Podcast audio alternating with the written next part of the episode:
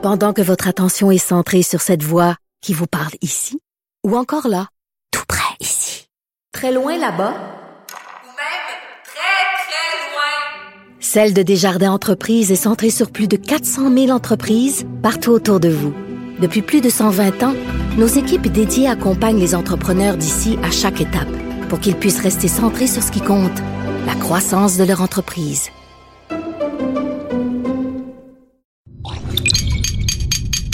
Cube Radio. Cube Radio. Cube, Cube Radio. Le retour de Mario Dumont. Deux heures d'info. De 15 à 17. Il provoque et remet en question. Il démystifie le vrai du faux. Mario Dumont et Vincent Dessureau. Le retour de Mario Dumont. C'est jeudi. Bonjour Vincent. Salut Mario. Bienvenue à tous nos auditeurs. Tu t'adaptes au froid tranquillement? Tranquillement. Oui. Mais je suis pas du tout adapté à l'idée qu'on va avoir une tempête de neige euh, Oh. cette nuit. Non.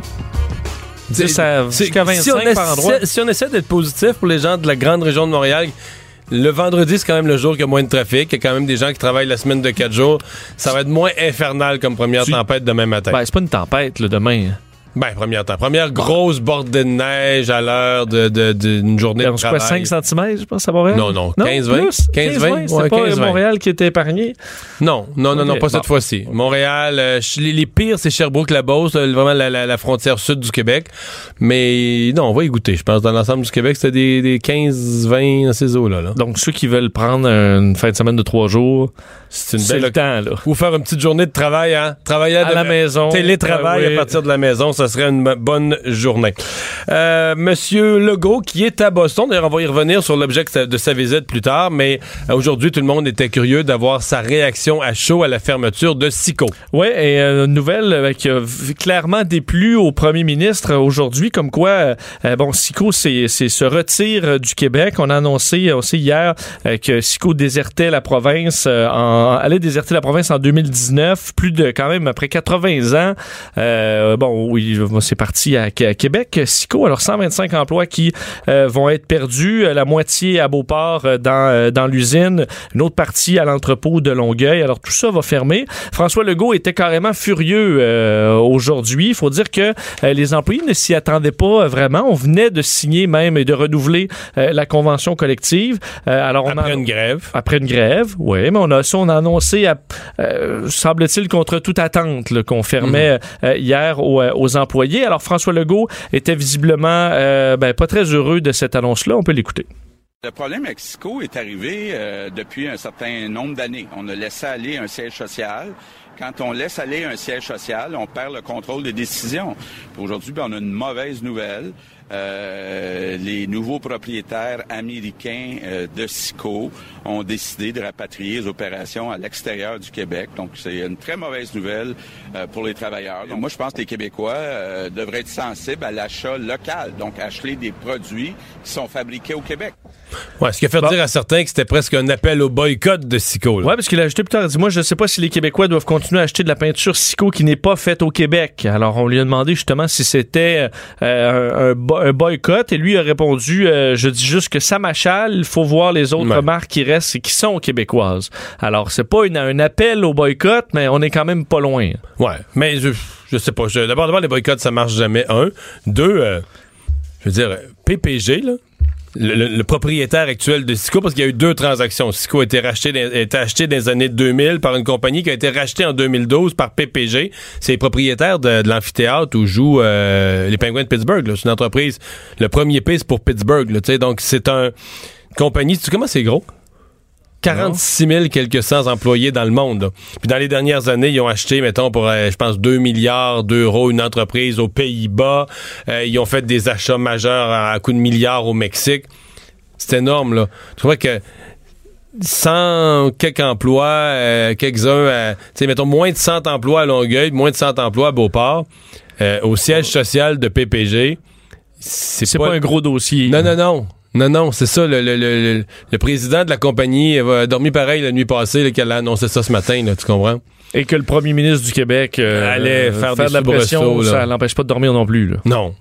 Mais surtout qu'il n'y a pas de pouvoir là-dessus. Ben, c'est la réalité de ça. En même temps, on sonne, on, on entend un peu que le premier ministre euh, se plaint justement du fait que le, le- le siège, siège social est parti. Alors là, il y a peut-être un d'œil au, euh, au gouvernement précédent qui n'ont pas fait assez. Là-dessus, il a raison. Dire, tu perds le siège social, tu perds le contrôle, c'est un, c'est un fait. Euh, le- oui, restons dans ce domaine-là des sièges sociaux et des compagnies. Euh, la- L'absence d'Alain Bellemare qui avait été souligné à cette grande rencontre organisée par le ministre de l'Économie lundi. Euh, questionné là-dessus, le ministre de l'Économie, M. Fitzgibbon, avait dit on va se voir prochainement. Et finalement, ça a été assez rapide parce que ce sera demain euh, rencontre entre euh, Pierre Fitzgibbon, donc le ministre de l'Économie, et Alain Bellemare, le président de Bombardier.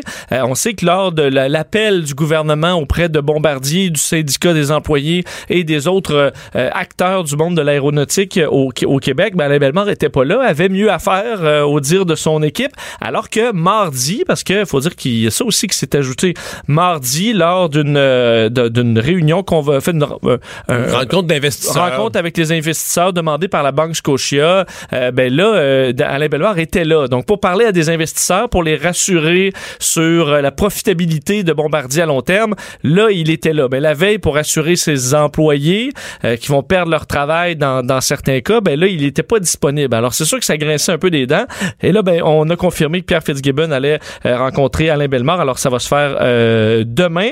Euh, on dit que on, on- va discuter, évidemment, Il pour... n'y aurait pas de caméra dans la pièce. On nous a bien prévenu que c'est une rencontre euh, Absolument. On va évidemment essayer de voir pour euh, relocaliser les employés, mais ça, c'est déjà bien amorcé. Ce que et semble être l'objectif de Pierre Fitzgibbon, c'est euh, d'amener à une prévention et de ce que le gouvernement sache à l'avance quand on est sur le point de faire ce genre de mise à pied massive pour pouvoir préparer le terrain euh, en amont. Et on dit pas seulement chez Bombardier, parce que oui, on veut rencontrer euh, Alain Bellemare, mais aussi toutes les sociétés importantes au Québec et qui pourraient avoir, avec une décision comme ça, beaucoup d'impact au niveau économique. Alors, on veut que le gouvernement sache d'avance, puisse en prévention euh, déjà préparer le terrain pour relocaliser des emplois, par exemple. Alors, c'est l'objectif de Pierre Fitzgibbon dans sa rencontre avec Alain Bellemare demain. Non pas une seule, mais deux raisons de mettre la SAQ dans l'actualité aujourd'hui. Absolument. Euh, la SAQ qui euh, a des... enfin, on annonce des hausses de prix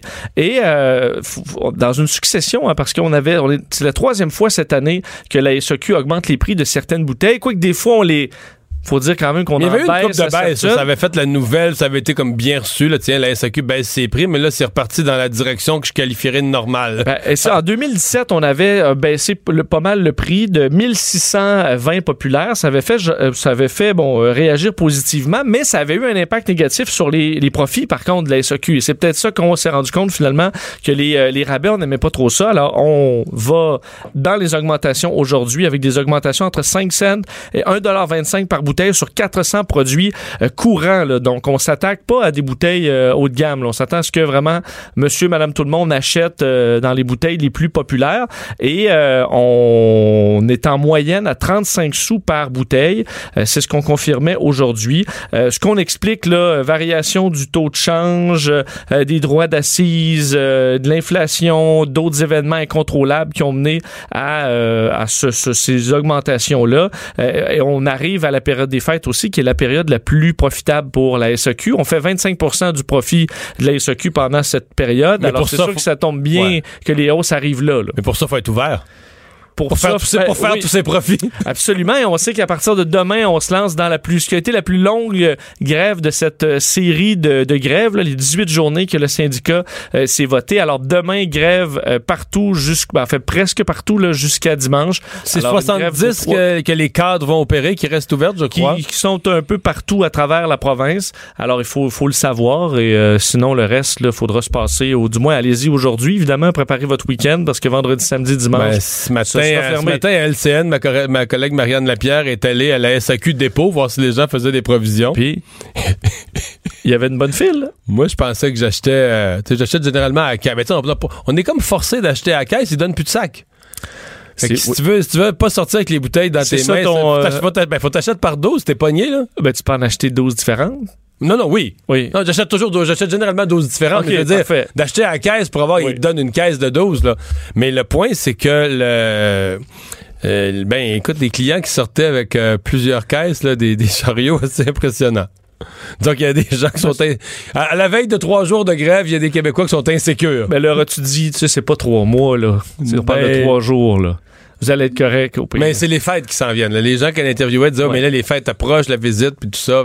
Ça boit, ça, la visite. Euh, Oui, mais tu sais, déjà, il y a quand même plusieurs journées de ces 18-là qui sont passées. Donc, euh, ils ne prendront pas tout le mois de décembre euh, off là, à la SAQ. là. Ben, à moins qu'ils fassent autre- un autre vote de grève. Oui, pour, mais ça, on euh, va le savoir. On, On va le savoir d'avance, ouais, c'est ça. Euh, parlons de des.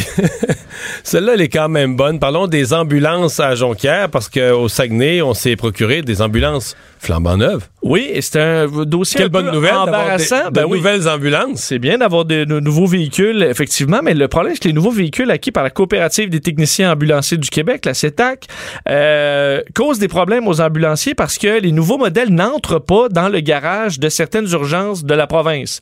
Quand même un problème un peu euh, bon euh, spécial. C'est le cas d'ailleurs à l'urgence de l'hôpital de Jonquière à Saguenay où un des, des véhicules qui a été bon acquis et, et- et- et sera, sera actif et pour l'instant semble pas euh, passer dans la, la porte. On parle là de Ford F450 euh, qui sont donc plus courts que les ambulances euh, traditionnelles mais plus haut de 8 pouces.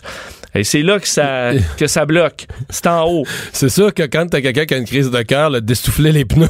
Ben c'est- oui, c'est c'est pas pratique. C'est Non. pas pratique. Puis monter le, je veux dire, il- à certains endroits, tu peux pas juste monter le plafond de 8 pouces. Là, il y a l'hôpital au-dessus. Ouais, non, non, je J'ai comprends. l'impression, C'est un vrai problème, là. Et euh, on- en fait, on voulait les, les- les, euh, le plafond est monté Mais- de 8 pouces pour faciliter le travail des quand- ambulanciers. Je pensais que quand on achetait comme ça de l'équipement public, il y avait ce qu'on appelle un devis. Que tu vas en appel d'offre, là. Je pensais que tu disais juste qu'il y avait un galon à mesurer. euh. Non, mais il y avait un, non, mais un devis, c'est-à-dire que quand tu vas, tu, tu, vas en appel d'offres pour dire on va acheter de, de nouveaux équipements, peu importe ce que c'est, des ambulances comme d'autres choses. C'est-à-dire, dans ton devis, d'inclure les portes de garage, ce serait pas fou, là. De dire, faut que le véhicule puisse passer où ce qu'il doit passer. Comme une des, un des critères qu'on pourrait mettre, là. Ah, Mettons, passer dans les. mettons, viaduc, euh, tunnel commun, puis. les Entrée portes- des hôpitaux. Entrée des hôpitaux. Ça pourrait être inclus. Ouais. Ben, il devait se dire, C'est pas, pas une bonne standard. C'est pas une bonne semaine pour les véhicules publics. Là, hier, les autobus de la STM. Ben oui, et euh, d'ailleurs, le député de Jonquière, Sylvain Godreau, était vraiment pas content. Euh, lui, bon, en fait, n'en revient carrément pas.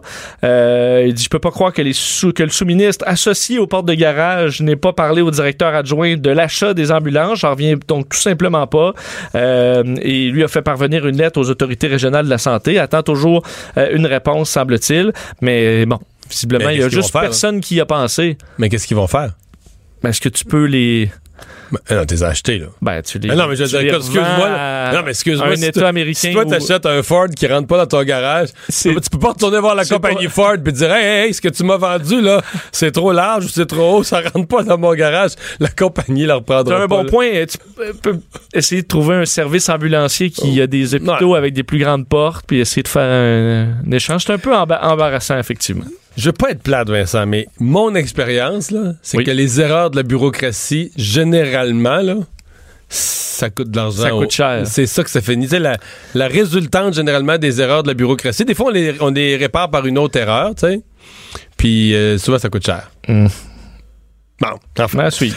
Euh, on, et on attend une décision euh, d'un juge concernant la, le conflit euh, ouvert entre CNN et Donald Trump. Euh, à 15 heures, donc c'est probablement en train de se passer. On vous se suivra le dossier de minute en minute, mais un, un juge fédéral qui donnera sa décision concernant ce conflit entre Donald Trump, en fait, on va dire la Maison Blanche et CNN, avec plusieurs médias américains qui les ont appuyés. On sait dont euh, le réseau Fox News qu'on associe beaucoup à Donald Trump pourtant. Euh, bon, relié au retrait de, des accréditations du journaliste Jim Acosta après une, euh, disons, une conférence de presse où ce qui a été assez euh, intense entre ce journaliste et le président. C'est survenu le 7 novembre dernier et là, bon, CNN se tournait devant les tribunaux pour forcer la Maison-Blanche à redonner les accréditations en plaidant carrément le premier amendement de la Constitution américaine qui défend la liberté de la presse. Et faut dire, du côté de la Maison-Blanche, ce qu'on dit, c'est qu'il n'y a pas d'atteinte à la liberté de presse là du tout, dans la mesure où d'un CNN a 50 journalistes qui sont accrédités quand même pour la Maison-Blanche. On dit l'accès à la Maison-Blanche, là, c'est pas, euh, c'est pas permis à tous. Et là, lui, visiblement, selon la Maison-Blanche, a perturbé une conférence de presse. Alors, il perd son droit, mais c'est davantage en raison de cette perturbation que l'idée, par exemple, ou les, les, les propos de, de CNN ou la tendance à CNN à critiquer le président. Alors, on verra. C'est une première Ce étape. n'est pas, écoute, j'ai différentes sources, dont CNN eux-mêmes devant moi que j'ai ouvert pendant que tu parlais. Ah, Je ben pense- attends, je viens de voir, euh, le juge a reporté sa décision. Oh, oh, OK. Alors, euh, on, va, on va voir la, la, la, la raison, mais ça ne se fera pas tout de suite. Peut-être justement parce que c'est un dossier tellement euh, Explosif, important. ouais. Alors, c'est prévu pour demain matin, 10 heures, euh, la décision. Alors, probablement qu'il y a besoin encore de réfléchir un peu. Le retour de Mario Dumont. Pour nous rejoindre en studio, Studio à commercial cube.radio. Appelez ou textez 187 Cube Radio. 1877 827 2346. Questionnement de société euh, ce matin, lancé, euh, Vincent, par Lise Ravary, à qui on va parler tout de suite. Bonjour, Lise. Bonjour Mario. Euh, Est-ce que nos enfants sont malheureux? Est-ce qu'ils vivent une, une pression? Ah Bon, on peut dire les enfants d'aujourd'hui versus ceux d'autrefois, mais est-ce qu'ils vivent une pression euh, qui les amène dans des, des comportements qu'après ça, on juge répréhensibles? Écoute, moi, je fais un bout de temps, je m'intéresse à ça. Je, un des avantages de vieillir, c'est qu'on on, a vu neiger avant et euh, je sais que c'est épouvantable quand on dit oui, mais dans mon temps, le monde a ça, moi la première. Mais euh, ça a tout fait pratique. Je peux pas dire qu'il y a 40, 50 ans, on voyait, par exemple, des problèmes chez les enfants comme ceux d'aujourd'hui. Cette semaine, on a découvert qu'il y avait des élèves de cinquième année du primaire dans une école de la rive sud qui ont monté un complot pour euh, attaquer physiquement une enseignante et c'était assez grave pour que la police s'en mêle. Et- Chez des élèves de cinquième année, donc là, ils ont là. 10 ans, là. 10, Oui. 11 ans. Oui, oui, c'est ça. Et il- il pa- déjà, ils pensent à, à- à- comploter pour blesser quelqu'un. Euh, Puis on entend la, la- la maternelle, une violence chez les enfants. Puis je veux, je veux pas mettre surtout pas la faute sur les enfants, mais je regarde ça et moi je trouve qu'il y a, on pose toutes sortes de questions. Hein? L'école, est-ce qu'on doit mettre ceux qui ont des difficultés euh, avec les autres? Enfin, Il y a toutes sortes de théories sur comment arriver à équilibrer tout ça. Mais il y a une question, à mon humble avis, qu'on ne pose jamais parce qu'on n'ose pas, c'est quel est le rôle des parents là-dedans? Parce qu'aux dernières nouvelles, les parents sont encore ultimement les responsables des enfants. Et je me Ben, demande. Je pensais pas, moi. Non! Mais non, Oh! euh, ils ont- suis ils ont- désolée ils ont- de t'apprendre ils ont pas- pas créé le ministère- ils ont pas créé le ministère de la Famille au Québec pour s'en occuper? Ben, il y en a qui ont l'air de penser ça, oui. Je pensais que ça... Excuse-moi, là, mais comme j'ai dit dans mon texte de ce matin, euh, le meilleur CPE ne sera jamais qu'un substitut. Mais dans l'esprit de certains penseurs et théoriciens, euh, c'est plus qu'un substitut. En fait, euh, c'est ça. là. Le, CPE, les garderies, l'État, c'est ça qui compte. Les parents, c'est c'est un complément si tout va bien. Oui, c'est ça, s'ils sont bons. Parce que si on a le malheur d'avoir des tares, ben là, euh, on a toutes les bonnes raisons du monde de, de donner le, le- le- le contrôle à l'État, évidemment. Mais, tu dis dans ton texte, tu dis dans ton texte quand même les jeunes de reliés à ce, qu'on, ce dont on parle là, du rôle des parents, de la présence des parents, les jeunes de 2018 sont tristes, confus, anxieux. Oui. Me semble, je les regarde. Écoute, j'en ai pas des tonnes dans mon entourage, mais quand même un peu parce que je m'intéresse beaucoup, beaucoup à la jeunesse et je, je- que ce soit ce qu'on lit, ce qu'on entend, tous les tous les problèmes de de de troubles d'apprentissage qu'on découvre. Tu sais, hier, je lisais là euh, que le- le- les troubles de déficit de l'attention sont surdiagnostiqués. Alors, ça veut dire qu'il y a un paquet d'enfants qui ont des des comportements euh, qui sont anormaux, si on peut dire, mais ils sont pas malades.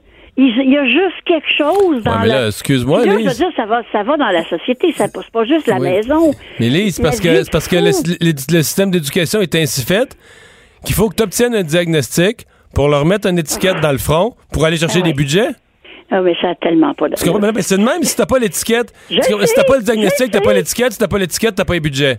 Fait que là, pour avoir les budgets, l'enfant, lui, se promène, là, il se promène avec un- Peut-être que dans, sûrement que dans certains cas, ils ont vraiment des troubles. Mais dans certains cas, moi, je pense que c'est des jeunes comme les jeunes d'autrefois. Il y en avait des jeunes. Moi, ma mère a enseigné, là, il y a bien des années. Des jeunes agités, elle voyait ça, puis ça existait. Mais les jeunes étaient plus actifs physiquement. La, la société était différente aussi. Mais tu sais, à cette heure, ben, s'ils sont tannants, d'abord, euh, s'ils sont tannants, il y a des médicaments pour ça. Puis après ça, il y a un diagnostic pour aller chercher des subventions. Et c'est de même Ben ça oui, marche. pour avoir de l'aide. Mais tu sais, je mets dans mon texte, ça fait plusieurs fois que je le dis, c'est la première fois que je l'écris. Moi, je trouve que depuis les années 60, le monde occidental a fait ses expériences progressistes, socialement progressistes, beaucoup sur le dos des enfants. On leur en a mis beaucoup à accepter et on se dit tout le temps, ah oui, mais les enfants, ils sont résilients. Oui, c'est vrai qu'ils sont résilients. Ils n'ont pas le choix pogner avec nous autres des fois. Non, mais sérieusement, c'est vrai que ce soit le divorce, le travail des femmes à l'extérieur. Je dis pas que c'est bon ou mauvais, là. Mais de grandes, grandes expériences euh, de, de- de progressisme social, puis c'est tout arrivé un à la suite de l'autre, toutes les réformes en éducation. le- je veux dire, à un moment donné, ces enfants-là, je comprends qu'ils grandissent, Ouais, là. là, mais mais il y a des phénomènes qui ont, on dirait qui, qui, qui, qui traversent le temps et on se dit, ils sont peut-être un peu mêlés. Ils sont sous pression aussi, hein? Tu sais, tu parlais, tu viens de nommer, je sais que c'est tabou, mais tu viens de nommer le divorce, puis j'ai entendu des parents raconter ça, qui eux-mêmes se sentaient, euh, bon, partiellement coupables, mais tu sais, qui racontaient le vécu de leurs jeunes, là. Là, tu sais, le- les culottes d'éducation physique sont restées chez maman, mais là, pendant le jeudi puis le vendredi, t'es chez papa, mais là, le cours d'éducation physique, il y a eu une tempête de neige, il a été reporté d'une jour. Là, parce que là, le jeune, il arrive, il va être puni à l'école s'il n'y a pas, tu sais, s'il a pas une bonne culotte l'éducation physique, le jeune va être puni à l'école. Puis là, il vit là-dedans tout le temps. Il faut qu'il pense, faut qu'il ait son matériel, Ah faut qu'il ait ses affaires, faut qu'il ait des bonnes notes, faut qu'il court, tu comprends-tu, là? C'est, les Ouais, jeunes faut vivent sous... s'entende, faut qu'il s'entende avec sa belle famille. Moi, j'en ai vu récemment quelques cas. Tu sais, les familles recomposées, c'est beau, là, hein? Mais tout ce monde-là, là, ils s'entendent pas nécessairement. Quand c'est ton frère ou ta sœur, tu l'endures. Parce que t'as pas tellement le choix. Mais quand c'est les enfants du chum de ta mère que t'aimes pas en premier, puis que tu te fais dire, il va falloir que tu t'habitues, euh, tu sais, et c'est, c'est l'accumulation aussi. Parce qu'on a tout fait ça, un après l'autre. Ta, ta, ta, ta, ta, le divorce, là, c'est ci, là, c'est ça. Puis là, envoie, puis en plus de ça, performe, parce que si tu performes pas, tu vas Ah oui, puis, en passant, et- et puis en tout. passant, la méthode pour t'enseigner le français, là, ben, t'es un cobaye. On essaye une patente où tu vas apprendre à écrire sans écrire, avec des couleurs, puis tout ça. Puis on va voir, dans, dans 4-5 ans, on verra si ça marche ou pas, mais pour l'instant, on a des lologues qui pensent que ça va être bon. Ex- Exactement. D'ailleurs, je sais pas si tu as eu la chance de lire mon texte jusqu'à la fin, mais euh, la, Oui, la oui, mais solution- finissons avec ça. La, so- la solution à tout ce que tu nous décris, tel que l'Institut national de santé publique nous la préconise, je te laisse nous rassurer. Alors, elle dit première grande piste d'action. Première, là. Hein? Oh, oui. Il n'y a rien de plus important. Ah, Concevoir l'intervention en milieu scolaire à l'intérieur d'un modèle intégrateur ciblant tous les niveaux d'intervention et l'ensemble de l'environnement scolaire. On fait ça, mon cher Mario, et tous nos problèmes sont réglés. un bon résumé. Merci, Lise. Merci, Mario. Au revoir. Le retour de Mario Dumont, le seul ancien politicien qui ne vous sortira jamais de cassette.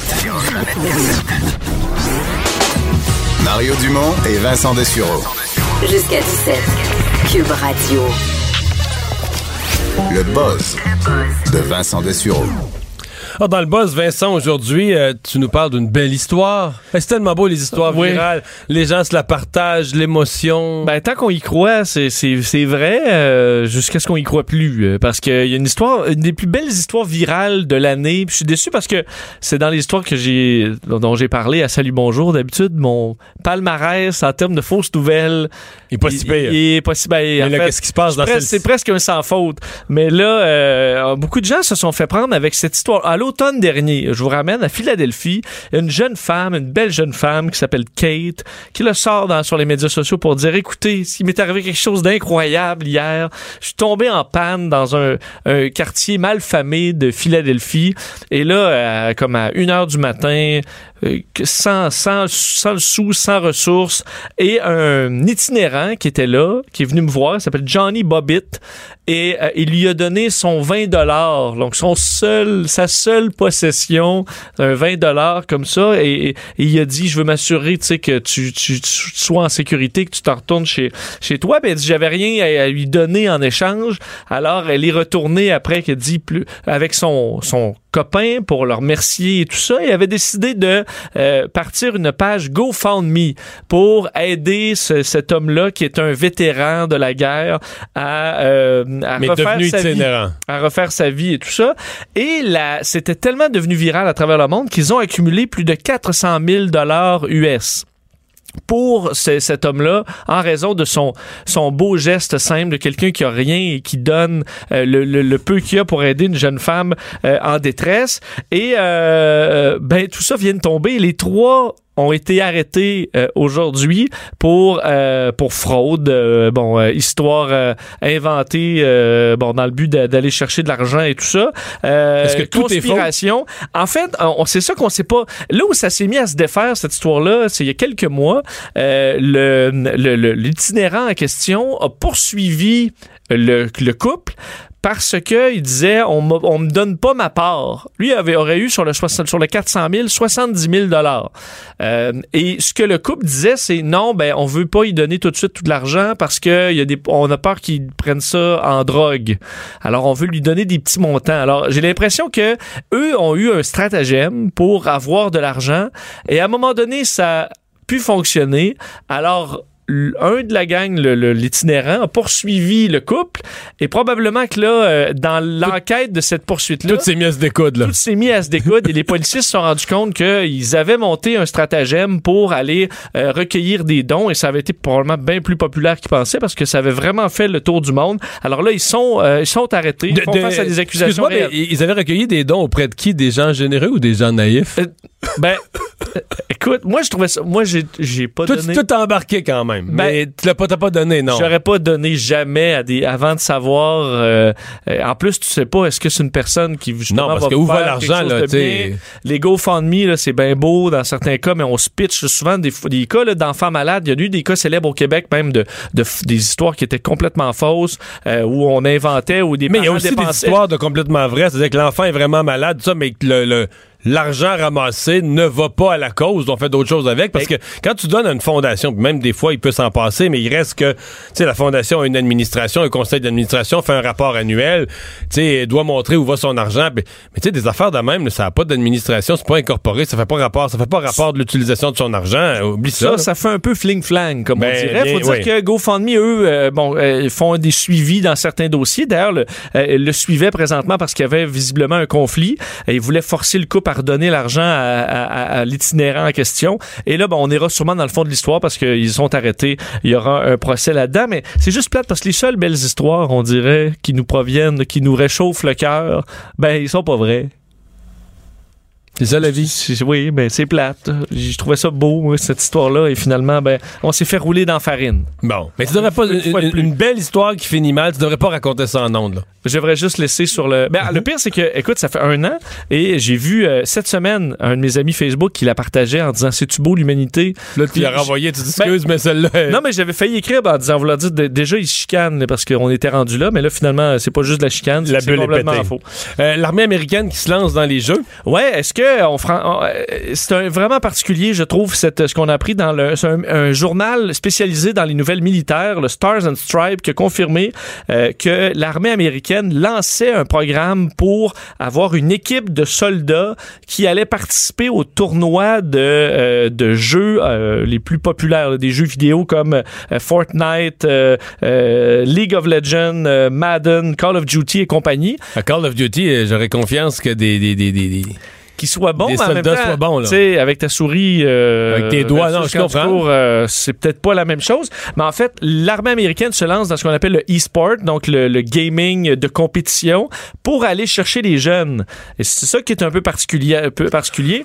OK, c'est qu'il y a une intention là, de recruter euh, en étant cool, en se Absolument. collant sur ce qui intéresse les jeunes. Alors là, les soldats de l'armée ont le droit de s'inscrire, vont être testés, vont prendre les meilleurs aux jeux vidéo dans certains jeux. On va faire une équipe de top gamers habillés en armée et tout ça, vont leur donner un gros euh, camion euh, US Army. Et non seulement on va participer à des tournois euh, aux États-Unis et dans le monde, dans le but de faire la promotion des forces armées et de leurs compétences, même si on joue vraiment à des jeux, des jeux communs. Et là où je trouve ça un peu spécial encore plus, c'est qu'on va faire la tournée des écoles avec la vanne et les meilleurs joueurs des écoles pourront jouer contre les joueurs de l'armée. Et tout ça, évidemment, avec la possibilité d'aller se, s'enrôler à tout moment. C'est juste c'est gênant pour un soldat de perdre. Mettons Call of Duty, un jeu de guerre, pour le soldat de perdre contre un petit gars de secondaire 5 qui, est- qui pèse 108 livres mouillés. Là, moi, un gars de 12 ans, mettons, ça va arriver. Ça va arriver. Mais le but, c'est de. Parce qu'on dit cette année, l'armée américaine, c'est la première année depuis euh, presque 15 ans où ils n'ont pas atteint leurs objectifs de recrutement. Alors, il y a un problème. On dit que chez les jeunes, il y a un problème d'image aussi. Alors, on veut se rapprocher Ouais, le en faisant président ça. Trump, ça, il prend des troupes pour envoyer à la frontière là, parce que la caravane arrive. Là. Ça en prend des milliers contre la caravane. Alors, on ira recruter comme ça dans les écoles. Bref, une ligne quand même un petit peu, euh, un petit peu particulière, mais ils l'ont déjà fait à l'armée, déjà un jeu vidéo de tir où tu, tu peux jouer. C'est fait par l'armée. C'est gratuit et tu as toujours l'option de t'enrôler. Tu peux cliquer sur euh, Enroll. temps. J'ai joué à ça quand j'étais plus jeune et euh, ça, ça fonctionne encore. Alors, ce pas-là vers les jeux vidéo, l'ont déjà franchi, mais il pousse encore plus. Euh, on est seulement euh, mi-novembre, mais déjà l'Université d'Oxford qui fait des bilans de l'année 2018. Ouais, ils ont sorti. euh, je, trouve ça aussi de bonheur, mais c'est ils voulaient peut-être avoir la, la place dans les médias parce que c'est les premiers à, à être en mode bilan, selon moi. L'université de Oxford, qui à chaque année fait son mot de l'année. Alors le mot qui représente selon eux l'année, on le trouve entre autres en allant voir quel mot a généré le plus de discussions et où est en croissance de la plus fulgurante cette année. Et cette année, le mot est toxique Toxique? toxique parce que on l'a retrouvé sur, dans, toute une déclinaison. Le premier étant le côté chimique. Alors pour tout ce qui est euh, question environnementale, il y avait eu un, un meurtre d'un ancien euh, un espion russe avec Des, produits toxiques, produits ouais, c'est toxiques. vrai. non? Et le deux, ben, celui qui est vraiment est en croissance, c'est le numéro 2 et c'est masculinité toxique. Pardon? La masculinité toxique. C'est rendu toxique d'être un gars. Ben, une une masculinité toxique, qui doit être une version toxique de la masculini- masculinité qui ne l'est pas. Mais ça, ça a été un des gros dossiers selon eux. Parce qu'après ça, c'est les gaz toxiques, l'environnement, mais pas l'environnement euh, nature, l'environnement de travail, par exemple, euh, toxique, les gens, les relations toxiques. Alors, on est dans le toxique Euh, et c'est le mot qui a été choisi par euh, par euh, par Oxford cette année avec une croissance de 45% par rapport à l'an dernier au niveau du euh, des recherches. Tout est toxique. Tout est il y a beaucoup de toxiques incluant toi et moi. Donc euh, les hommes et les produits chimiques. C'est Donc- déprimant comme mot, non? Toxique, là, c'est, extrême. ça. Faudra faire mieux euh, faudra faire faire mieux l'an prochain. Et finalement, dans ton buzz, euh, t'as accroché sur un blog euh, publié il y a quelques minutes dans le Journal de Montréal. À mon avis, euh, c'est un article qui sera viral et qui commence déjà à l'être euh, de notre, en fait, de, de Michel Hébert, qui est maintenant, ben, qui est- Qui est comme pré-retraité. Je sais pas comment on veut pas l'insulter, pré-retraité, mais quand il est encore blogueur au journal, puis quand il, il a le goût d'é- d'écrire, je pense qu'un matin, ben, clairement, je pense il, qu'un matin, sa plume euh, il- il était en feu. a une liberté euh, euh, complète, Michel Hébert, et là, il écrit un article qui s'appelle Québec suppositoire. En faisant référence à Québec solidaire. Alors, Québec suppositoire, et clairement, Michel Hébert euh, n'a pas pris plusieurs euh, points récents de Québec solidaire, incluant celui dont on parlait tantôt, celui de Catherine Dorion. Le troisième lien, Euh, sur le troisième M, lien, c'est de la marde euh, et euh, bon ce qu'on a vu. Alors entre autres, euh, on lui dit que c'est une, une insulte à l'intelligence. Peut-être vous lire un, un petit euh, un, un- extrait ou deux euh, de ce de ce texte-là qui est très virulents envers Catherine Dorion. Disent, on croyait avoir tout vu avec la clownesque députée de Tachereau, soigneusement débraillée, tout qui est bas prolétaire, faisant répéter à des Espagnols que le troisième lien, c'est de la marde. Il dit, pareille splendeur spirituelle mériterait un passage à occupation double avec Sol Zanetti dans le rôle du douchebag communautaire. Euh, revient sur le dossier de Manon Massé, sa limousine, alors sur quelques contradictions selon lui euh, du euh, de Québec solidaire et aussi de Justin Trudeau qu'il appelle l'halogène l'halogène des communes. Alors, euh, à mon avis, vous verrez ce texte-là passer assez virulent. Que vous soyez d'accord ou pas, euh, on, on voit rarement des éditoriaux, je pense, aussi intenses. Il y a un petit peu, il y en a gardé un petit peu pour les médias aussi. euh, de- bon, il parle évidemment là, de, de tout ça, déroutant, tout ça. Non, pas besoin de mettre les pieds à l'UCAM pour avoir le tournis et sentir que la morale fout le camp plus vite que les banquises. La gauche fofolle, dégenrée, applaudie et soutenue par un véritable réseau de cacatoès médiatiques, dociles et conquis, n'en finit plus d'aligner les inconséquences. Je pense qu'il y avait un petit... euh, c'est... euh, Il écrit moins souvent, hein, ça. Ben ouais, y a- il y a- le, y a- méchant, le méchant s'accumule. plus de méchants à sortir, en tout cas. Vous risquez de voir ça circuler pas mal. Mario Dumont et Vincent Dessureau. Le retour de Mario Dumont. Après l'avoir lu et regardé, il était temps de l'écouter. Cube Radio. Euh, la prochaine entrevue est, est particulière parce que c'est le genre de personne que c'est toujours, euh, toujours comme pirate sous un faux nom. Ou, euh, genre, Ben- on nous dit il est passé par un serveur dans les pays de l'Est. Euh, C'est sûr que tu veux pas être méchant avec, là. Puis Non, qui- non. puis qui te cible. non, un Qui a hacker. volé toutes tes cartes de crédit. Un hacker. Patrick Mathieu, bonjour. Bonjour, ça va bien? Ouais, un hacker corporatif. Yes, exact. Ça veut dire quoi ça, hacker corporatif versus un hacker méchant, là? En fait, le mot hacker veut tout simplement dire quelqu'un qui va trouver des failles dans un système ou trouver des choses que le système n'est pas supposé de faire. Puis un hacker corporatif, ben, en fait, le mot hacker, c'est c'est tout simplement pas criminel. Un criminel, ça reste un criminel. Un méchant pirate, ben, Ben- ça reste un criminel. Est-ce qu'on que- est-ce qu'on peut euh, comparer, euh, Patrick, admettons, un- quelqu'un qui, qui défonce des portes pour aller, un voleur et un serrurier, admettons? Ça peut aller dans ce sens-là. Euh, c'est, dans le même sens que si on va euh, acheter une arme au Canadian Tire, on peut l'utiliser pour aller à la chasse ou faire des choses euh, pas très gentilles avec. Je comprends. Euh, donc, le, hacker, sa spécialité, c'est de rentrer dans les systèmes informatiques, là. De craquer Ouais, les systèmes exact. informatiques, de trouver les failles, de trouver là où c'est pas, ça n'a pas été bien programmé, c'est pas bien protégé, les mots de passe, etc., pas incapable de rentrer dedans. C'est en plein ça, puis c'est même mon emploi, c'est d'aider les organisations, les entreprises à trouver des problèmes dans leur sécurité, les ajuster avec eux et euh, de rendre ça le, le sécuritaire OK. le plus possible. Donc, toi, exemple, nos patrons ici à Cube Radio pourraient t'embaucher puis dire, regarde, là, pendant, je sais pas moi, on t'embauche pour une semaine, pendant une semaine, toi, tu vas t'installer sur un ordi, puis tu vas essayer de hacker tous nos systèmes, puis toi, au bout de la semaine, tu vas faire un bilan, de dire, regarde ça, là, je rentre là facilement, regardez ce que j'ai fait, regardez ce que j'ai vu. C'est ça que tu t'offres à des compagnies? Oui, exact, c'est sûr, c'est un petit peu plus contrôlé. Généralement, on va dire euh, vous allez attaquer telle application web ou telle chose, on va trouver les nombres de bugs dedans, on fait les rapports, on donne ça à l'entreprise, euh, eux vont sécuriser le tout en place. Euh, j'ai fait ça pendant une dizaine d'années là en, en consultant au Québec. Aujourd'hui, je travaille pour des compagnies aux États-Unis, mais c'est le même concept. ouais. Des grandes entreprises, des, entreprises connues qui, qui font appel à ces services-là? Qui font affaire avec des hackers pour ouais. découvrir leurs propres failles? Oui, exact. La plupart des entreprises et gouvernements ont des équipes de sécurité euh, qui vont être en place, soit 5, 10. Il y a des banques qui ont des euh, cinquantaines de personnes qui regardent la sécurité de leur entreprise, que ce soit pour analyser passe sur le réseau ou encore trouver justement les, les problématiques, là, les, les vulnérabilités et autres. Euh, mais la plupart des entreprises, ben pas la plupart, toutes les entreprises aujourd'hui, on travaille avec de l'informatique, vous aussi. Donc, par défaut, la sécurité doit être là. Ouais. Et, et- et comment, si tu avais de l'expérience que tu as là, euh, à juger de la, de la sécurité, du sérieux qu'on y met, on avait dans l'actualité, nous autres au Québec, il y a quelques jours, le directeur général des élections ou euh, carrément là, un pirate a, a coin, coincé, je sais pas si tu as suivi cette nouvelle-là, voilà, a coincé une dame, euh, elle, a donné accès, elle a donné accès à tout le système. Euh, ta lecture de ça, c'est que les entreprises sont bien protégées ou toi, quand tu rentres, là, tu te rends compte, tu vois des failles une après l'autre, tu te rends compte que ça a été pris, ça a été trop pris à la légère? En fait, j'ai même donné plusieurs entrevues il y a quelques années par rapport à la sécurité, l'état de la sécurité au Québec, euh, la sécurité informatique, puis on est quand même vraiment en retard. Là. Ah ouais? Euh, Au Québec? il y a- il y a- oui, au Québec. Je, je dis pas que partout ailleurs c'est parfait, mais disons qu'en général, on est un peu en retard. Euh, le, le pourquoi est un peu difficile à dire.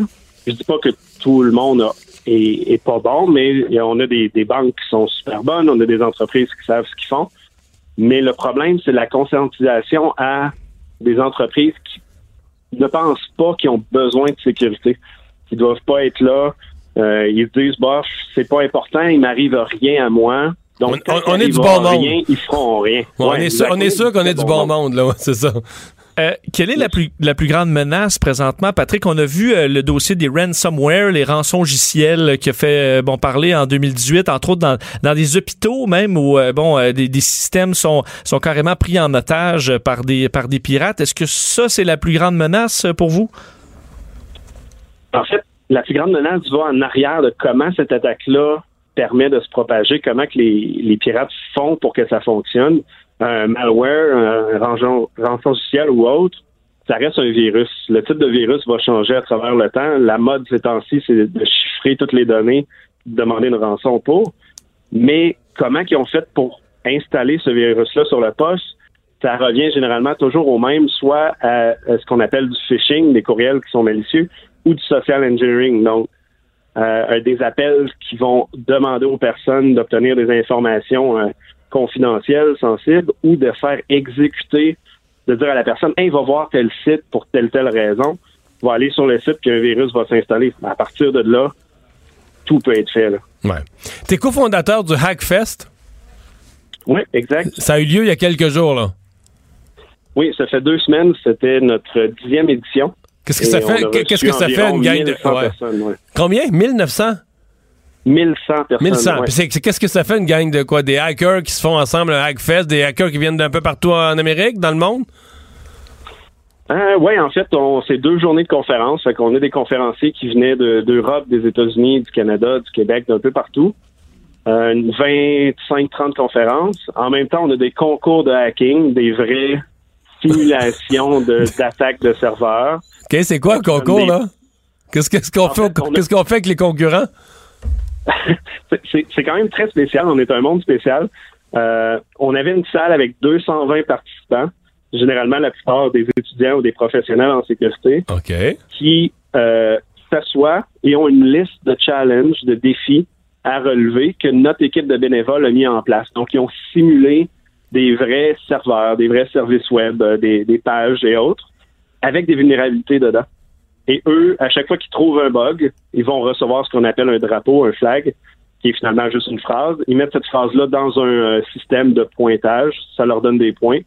Et l'équipe avec le plus de points remporte des prix euh, et, et la gloire. Donc, on les fait, on les fait craquer de ces systèmes, puis on voit à quelle vitesse ils sont capables de, performer, de craquer plein de systèmes, trouver Ouais, les failles.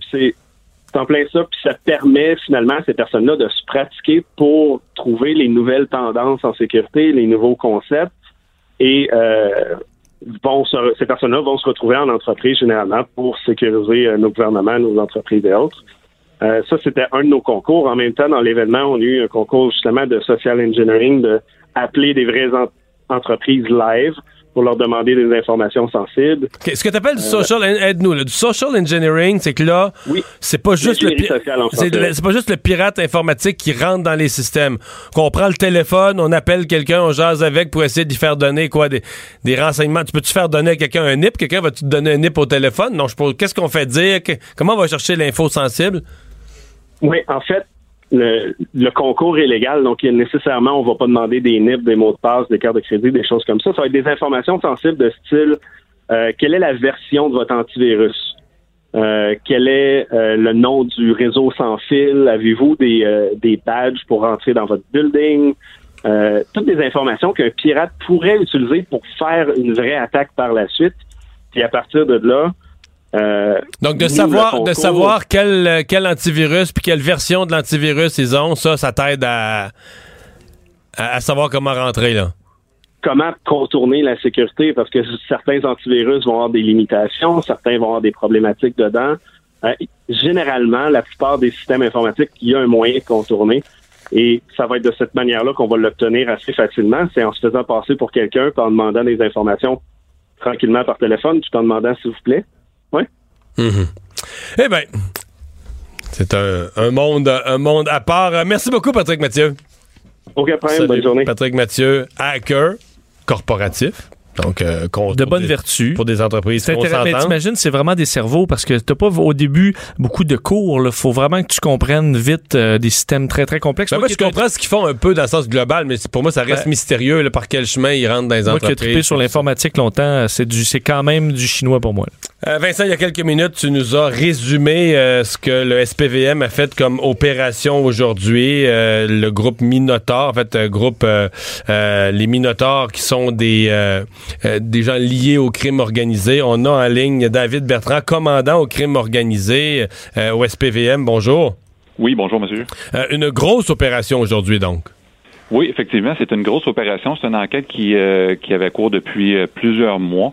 Donc, l'enquête a débuté, là, je dirais, à la fin 2017. Euh, le SPVM a mis plusieurs euh, structures d'enquête ou démarches d'enquête supplémentaires suite à la vague de, de surdose de fentanyl.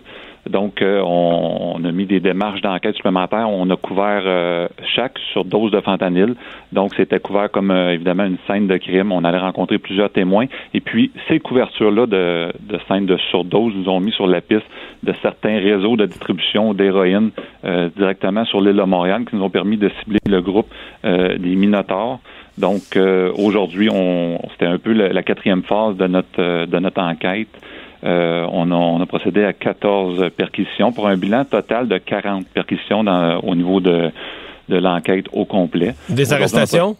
Oui, 14 arrestations également pour un bilan total de 34 arrestations là, depuis le début du projet. Euh, vous faites dans votre communiqué, je le- il vient d'arriver devant moi, le bilan des saisies, 50 livres de marijuana, 11 kilos de cocaïne, euh, 5 kilos de MDA, 75 grammes d'héroïne, 600 000 comprimés euh, de méthamphétamine, euh, du hashish, du GHB. En, termes de drogue, si on avait, est-ce que vous avez une évaluation financière sur les marchés? C'est-tu, est-ce que je, je suis pas vraiment spécialiste? Est-ce que c'est une fortune? Est-ce que c'est des gens Écoute, qui... oui, effectivement, c'est une petite fortune. Vous savez que le kilo de cocaïne euh, se transige actuellement autour de 50 000 euh, sur le marché. On a un demi-million, un peu plus déjà là. Effectivement, les comprimés, euh, ça, ça dépend des endroits qui sont vendus, mais j'attire votre attention, 600 000 comprimés, c'est quand même 600 000 doses versus souvent un kilo de cocaïne, on a entre 5 et 6 000 doses de, de drogue, mais 600 000 comprimés, c'est effectivement 600 000 doses que les gens... Donc, c'est des, millions de dollars de valeur de c'est drogue des millions de dollars, oui. On parle de ça. là. OK. Je voyais dans la liste, ça a attiré mon attention, trois armes de poing. Euh, Peut-être que vous n'avez pas la réponse, mais c'est parce qu'on est sensibilisé euh, à Alma, à Sherbrooke, à Magog, à des vols euh, très professionnels dans des magasins de sport et d'armes. Euh, vous n'avez pas retrouvé dans ces trois armes de poing-là, vous n'avez pas reconnu qui avait été volé, euh, qui avait été volé dans les dernières semaines dans ces magasins? Non, je dirais que non, on ne fait pas, on fait pas de lien avec les, les vols des dernières semaines, là. OK. Euh, Parlez-moi de ce groupe, vous l'appelez le Club Supporter euh, Les Minotaures Ouest Montréal. Oui, effectivement, le, le terme club supporter, c'est le terme qu'on utilise là euh, pour appeler un, un club école, si on veut, au niveau des, des motards qui sont reliés euh, aux Hells Angels. Donc, souvent, sont chapeautés par un membre en, en règle des Hells Angels. Euh, ils se font donner un territoire, ils doivent rendre compte et ils sont sous la responsabilité euh, de un ou deux membres en règle là, euh, des, des Hells Angels. Parce qu'ils font les opérations. Les Hells Angels font plus de la rue et du terrain, eux autres. Sont, sont, sont, sont plus en nous, business. on a- là. Effectivement. Nous, on a vraiment un groupe qui contrôle un territoire sur l'île de Montréal. Donc, euh, on a des têtes dirigeantes qui descendent jusqu'à des, euh, des responsables de secteur et puis par la suite, ben, euh, sont, sont supervisés par euh, les Hells Angels. C'est trop gros de dire que vous avez euh, décimé les, euh, les Minotaures sur le plan organisationnel, que vous avez vraiment fait le, le ménage complet de ce club école-là? Effectivement, on a porté un dur coup. Il y a, en fait, il y a 12 membres en règle au, au niveau des Minotaures. On- Aujourd'hui, on a procédé à l'arrestation de quatre membres en règle. Euh, c'est des gens que ça fait longtemps qu'ils sont dans le, crime organisé, qui ça fait longtemps qu'ils font dans des réseaux, qui sont dans des réseaux de distribution, de vente de stupéfiants sur l'île de Montréal. Donc, on croit qu'on a, porté un dur coup à cette organisation-là, effectivement. Quand vous dites que vous avez eu l'aide de, de policiers, Granby, Québec, Laval, c'est qu'il y avait des résidents, il y avait des, des personnes arrêtées ou perquisitionnées qui étaient à l'extérieur de Montréal? Oui, effectivement, il y avait deux perquisitions à Laval aujourd'hui et dans les derniers jours, on a effectué une perquisition là, à Granby également. On voit, euh, bon, euh, l'enquête a débuté concernant euh, des surdoses reliées au fentanyl. On voit pas de fentanyl dans le bilan des saisies. Est-ce que donc euh, on peut penser que ce, les minotaures n'en utilisaient pas ou plus maintenant? Écoutez, les, organisations criminelles vont utiliser le fentanyl de façon sporadique. Puis euh, l'utilisation des fentanyls n'est pas nécessairement connue de l'ensemble du réseau de distribution. Vous savez, quelqu'un qui va qui veut augmenter la, quantité de stupéfiants qu'il va distribuer sur la rue euh, peut, peut utiliser différentes coupes pour faire augmenter la substance qui par la suite est distribuée par la rue. Donc c'est un peu ça qu'on voit. Euh, puis souvent les organisations vont l'utiliser de façon sporadique. Puis c'est le choix des fois de certains membres de l'organisation qui vont en faire l'utilisation. Commandant Bertrand, merci de nous avoir parlé aujourd'hui. Merci à vous. Au revoir. Quand même toute une saisie. Hein? Ouais, Vous voyez, ouais. Les chiffres sont, sont impressionnants. 600 000 comprimés de méthamphétamine, 11 kilos de coke. Et la partie euh, arme à feu, tu disais les armes de poing, un fusil Ouais, mais ça AK-47 aussi, euh, trois armes longues, fusil de calibre 12, euh, pistolet aussi à impulsion électrique. Mais c'est juste quand j'ai vu arme de poing dans la liste, ça fait quand même trois. C'est c'est pas.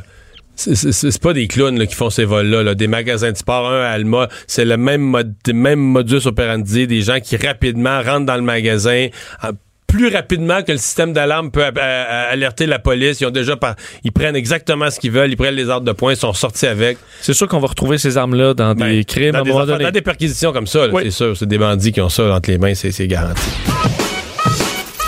Mario Dumont. Il s'intéresse aux vraies préoccupations des Québécois. La santé, la politique, l'économie. Jusqu'à 17. Le retour de Mario Dumont. La politique, autrement dit.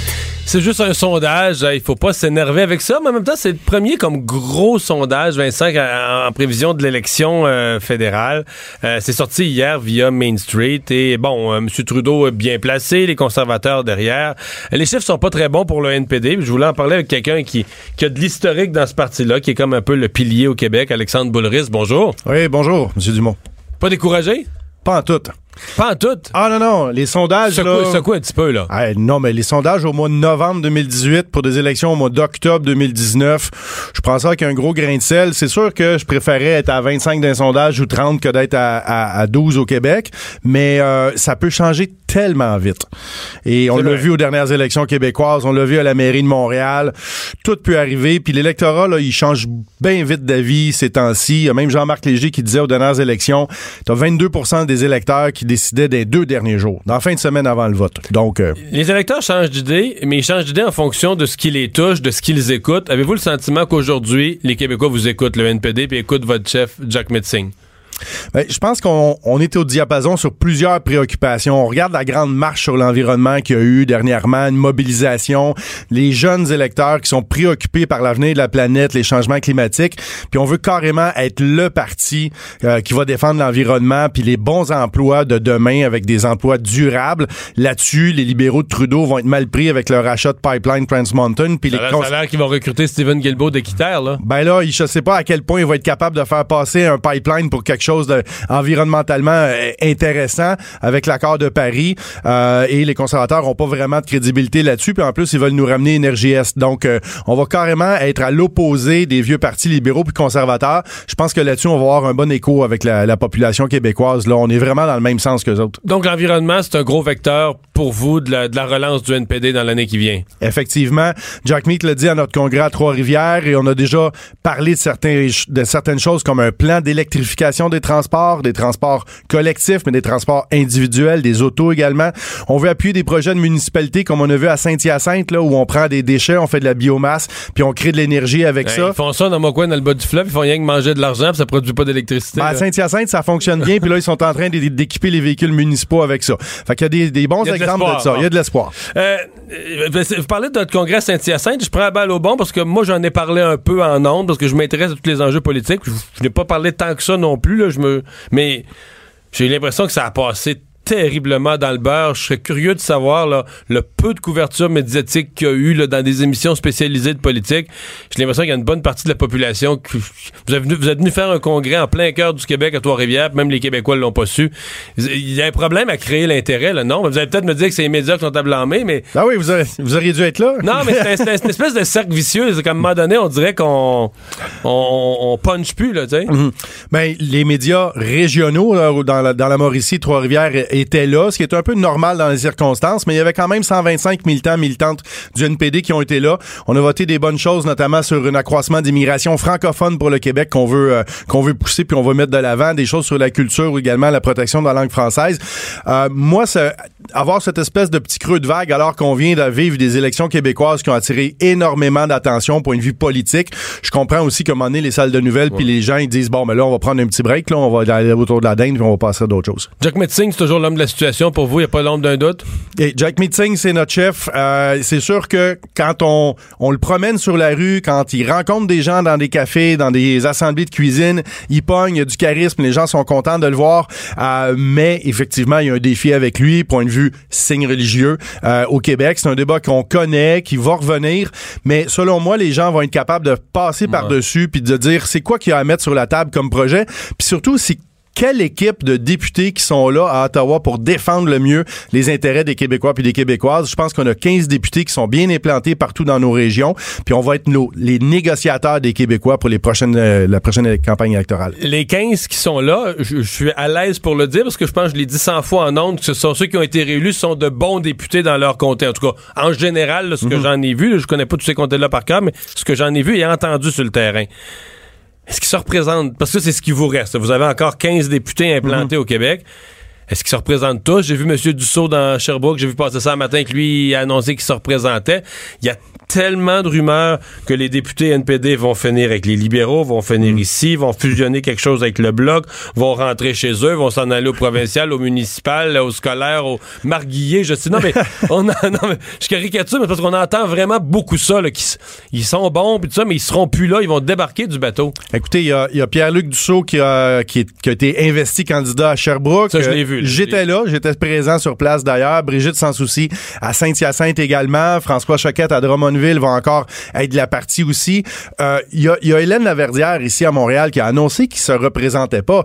Mais Hélène, qui est ma voisine que j'adore, a 64 ans. Son mari vient de prendre sa retraite. Ils ont envie de passer un peu plus de temps ensemble après huit ans Ça, de député fédéral. Tu sais, il y a des affaires qui s'expliquent aussi. Roméo Saganache a annoncé qu'il se représentait pas. Roméo a toujours dit, moi, je fais deux mandats, puis il y a des choses que je veux faire passer à Ottawa, puis il a réussi à faire passer son projet de loi sur la Mais déclaration donc, c'est des pas droits vrai de dire que ça autochtones. sort à pleine porte. là. Ben Faut- non, c'est pas vrai. de dire ça, là. Arrêtez de dire ça parce que moi, je suis, je suis lieutenant du Québec. On est en pleine préparation de la prochaine campagne électorale. Je reçois des appels, je reçois des CV, je reçois du monde qui veut être candidat pour le NPD.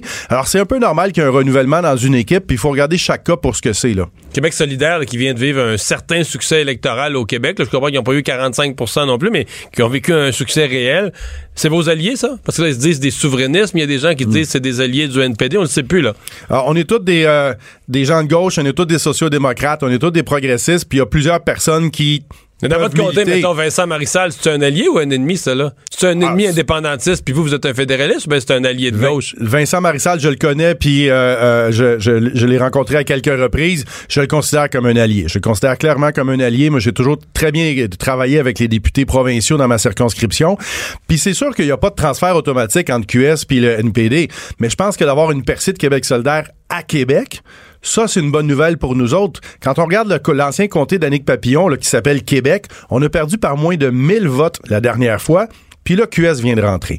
Effectivement, on peut pas faire copier-coller puis ça va être la même chose, mais ça veut dire qu'il y a des gens de gauche, ça veut dire qu'il y a des gens qui sont préoccupés par la justice sociale puis par l'environnement. C'est le même électorat. C'est pas toujours le, le même programme de A à Z, mais c'est le même électorat. Alexandre Woulris, merci. Ça Bonne année euh, intensive de préparation d'élection. Merci beaucoup. Au revoir. Au revoir. Euh, on va s'arrêter au retour euh, de la pause. Oh, euh, avant d'aller à la pause, Vincent, je pense qu'il y avait une nouvelle de dernière heure euh, que Ouais. tu voyais passer. Tu m'as fait signe tout à l'heure. Ben, L'autorité des marchés financiers qui déclenche une enquête sur les trans en fait, sur Bombardier pour des, les transactions des dirigeants qui, bon, qui ont liquidé des actions. Mais ce dont Michel Girard parle depuis une couple de jours là, dans, Exactement. dans le journal. Ben, on confirme une, une enquête qui est ouverte de, de l'AMF. Encore peu de détails, mais c'est relié à ces annonces faites par la compagnie. Parce que l'action a pogné 5 à l'été, là, elle est à 2. Exact. Il y a Et, des petits, il y a des petits épargnants qui sentent qu'ils ont peut-être sont peut-être pas respectés là-dedans. Je oui, sais et pas. t'as peut-être du monde qui ont vendu des actions euh, ayant de- des informations privilégiées. C'est ce que euh, l'AMF va tenter de, de démontrer. Cube Radio.